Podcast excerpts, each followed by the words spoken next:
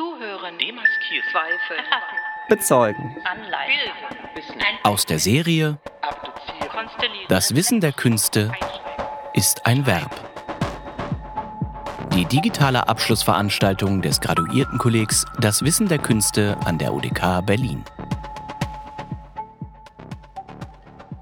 Sebastian Köthe ist wissenschaftlicher Mitarbeiter am Graduiertenkolleg Das Wissen der Künste, wo er mit der Arbeit Guantanamo bezeugen promoviert. Neben seiner wissenschaftlichen Tätigkeit arbeitet er als Drehbuchautor.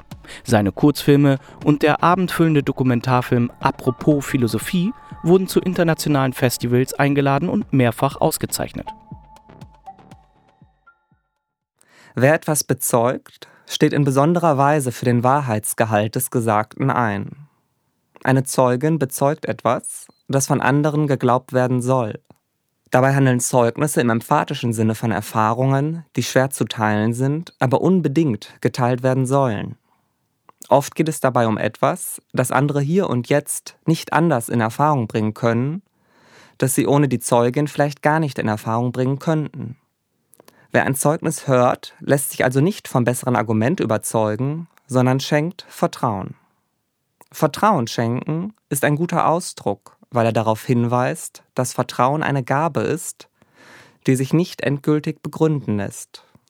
Wo Vertrauen ganz begründet ist, handelt es sich nicht mehr um Vertrauen. Im Vertrauen gibt es notwendig etwas Unbegründetes. Auch wenn ein Zeugnis vielleicht zu einem späteren Zeitpunkt überprüft werden kann, zuerst einmal wird es geglaubt oder eben nicht. Beim Bezeugen steht deshalb nicht nur eine Wahrheit auf dem Spiel, sondern neben Fragen der Sagbarkeit auch eine soziale Beziehung. In meiner Promotion Guantanamo bezeugen untersuche ich das Verhältnis von politischer Gewalt, Überlebendenzeugenschaft und künstlerischer Wissensproduktion im Kontext des Gefangenenlagers Guantanamo. In diesem Beitrag möchte ich an die Vielfalt von Formen der Zeugenschaft erinnern und vor diesem Hintergrund eine künstlerische Arbeit des bis heute in Guantanamo Gefangenen Khaled Qassim als ästhetisches Zeugnis diskutieren. Im Alltag schenken wir anderen Glauben, weil es selbstverständlich und praktisch ist. Wir fragen nach der Uhrzeit oder dem Weg, ohne groß darüber nachzudenken. Solche alltäglichen Zeugnisse zeigen, dass Vertrauen in die Mitteilung anderer ein existenzieller Horizont unseres Lebens ist. Wenn wir als Kinder Sprachen lernen, ist dies nur möglich, weil wir anderen vertrauen. Solches Vertrauen bleibt notwendige Bedingung unseres Lebens. Wollten wir jede Information, die wir in der Tageszeitung lesen, selbst prüfen, würde ein Leben kaum dafür ausreichen. Innerhalb dieses Horizontes gibt es reglementierte Spezialformen des Bezeugens. Eine Augenzeugin vor Gericht ist idealerweise neutral, an dem berichteten Geschehen unbeteiligt. Ihr Zeugnis ist eine möglichst präzise Auskunft über einen Sachverhalt. Ein Zeitzeuge spricht hingegen als Involvierter und gibt Auskunft über Umstände, Atmosphären, ein Lebensgefühl. Eine Märtyrerin wiederum zeugt nicht von einem Sachverhalt und auch nicht mit Worten. Sie zeugt für ihren Glauben und zwar durch ihren Tod. Zeugnis und Bezeugtes lassen sich hier nicht trennen. Solche Zeugnisformen sind in sich divers und historischem Wandel unterworfen.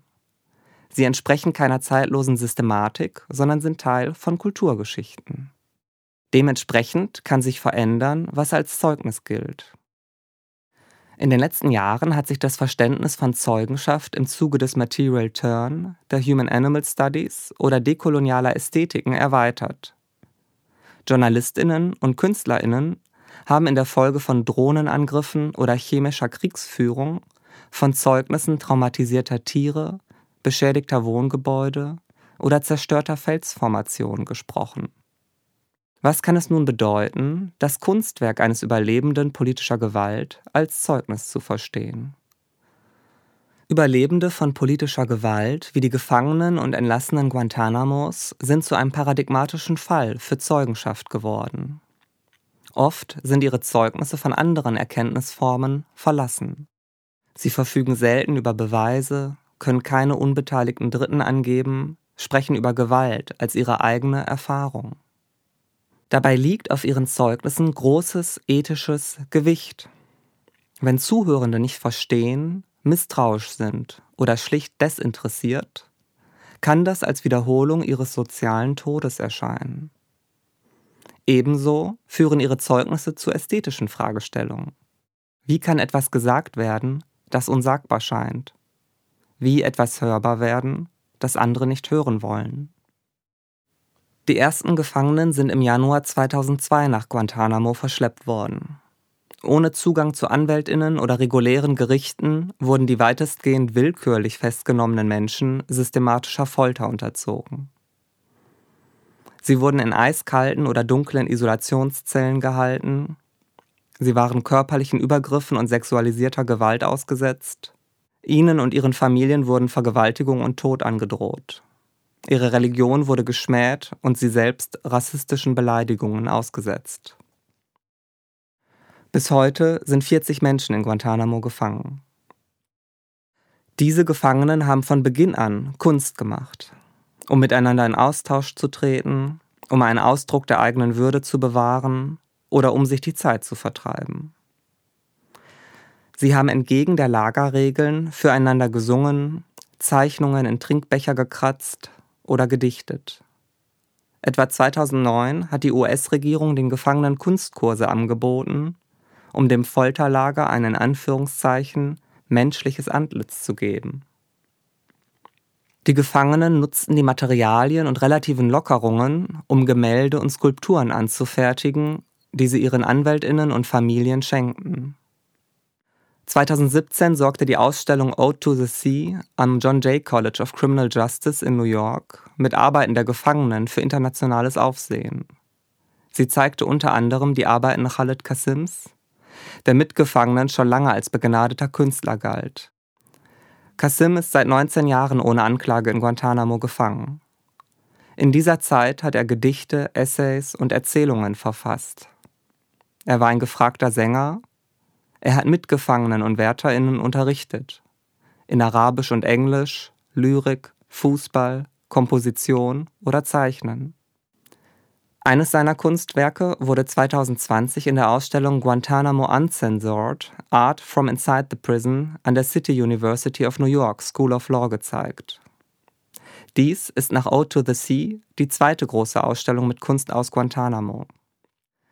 Dass beide an rechtswissenschaftlich orientierten Instituten gezeigt wurden, verweist auf eine Konvergenz von Zeugenschaft im künstlerischen und juristischen Sinne.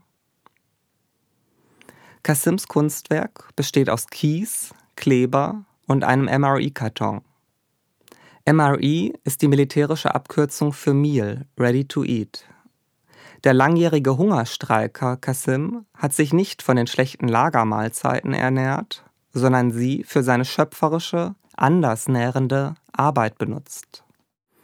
Auf den Karton ist geschwärzter Kies geklebt, dieser Kies ist Teil des Lagers, das ihn einsperrt.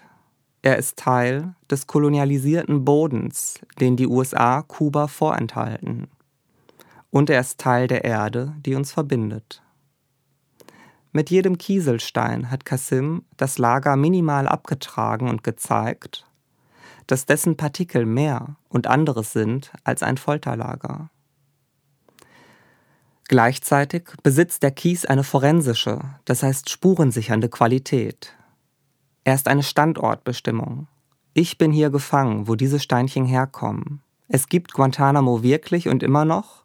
Es ist nicht nur das Bild orange kostümierter, im Staub kniender Gefangener in einer alten Zeitung. In der Mitte des Kies ist eine Kerbung, die so knapp wie rigoros ist. No. In einer Mitteilung an seine Anwältin Shelby Sullivan Bennis erklärte Kasim das Nein. I refuse oppression of any kind from anyone, even if it is from those closest to me. I strongly expressed my objection when I was forcefully taken out of my cell for feeding. Before the forced cell extraction camera, and in the presence of guards, medical staff, high ranking officials, and my fellow detainees, I said no to unjust rules, no to giving in, and no to giving up. Das Kunstwerk bezeugt Kassims Weigerung, das Gefangenenlager anzuerkennen, sich mit ihm zu arrangieren oder sich aufzugeben. Gleichzeitig geht es über sein personales Zeugnis hinaus, indem es die Verneinung als autonome Kraft darstellt. Kassim hat eine Verneinungsmaschine geschaffen, die für unterschiedliche Betrachterinnen unterschiedliches zu verneinen mag.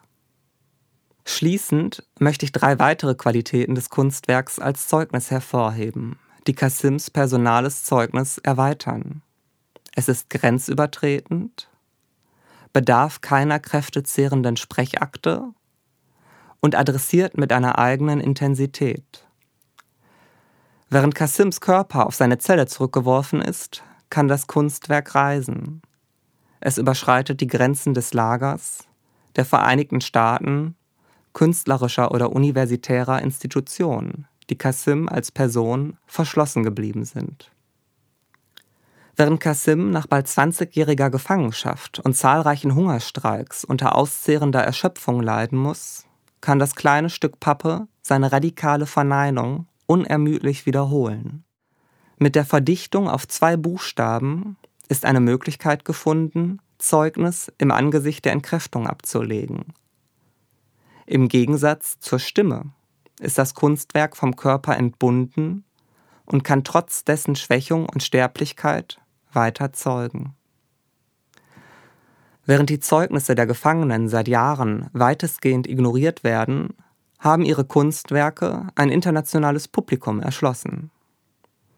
In der öffentlichen Situation eines Weiterlebens nach Staatsfolter ist das Zuhören der Gesellschaft entscheidend es ist konstitutiv für die Möglichkeit der Etablierung eines soziokulturellen Raumes politischer Heilung.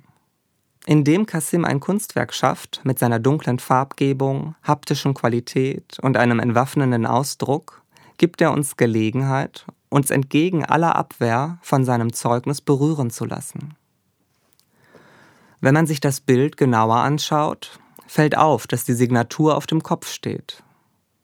Das liegt daran, dass das Bild auf dem Kopf steht.